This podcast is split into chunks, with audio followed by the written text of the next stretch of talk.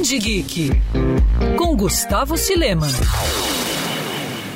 A ignorância leva ao medo. Mesmo por meio de um roteiro simples e temas universais como a morte, o amor, pílulas azuis, conta de forma rara e sensível a história de uma relação que tem o HIV como parte do cotidiano. A narrativa gráfica e pessoal de Frederick Peters traz reflexões, lições e algumas verdades duras sobre o assunto, apesar da leveza e humor presente na história. Incerteza, medo, desejo, angústia, fé e compaixão são tantos elementos de toda uma vida presentes nessa graphic novel que, independente da situação, você com certeza vai se identificar.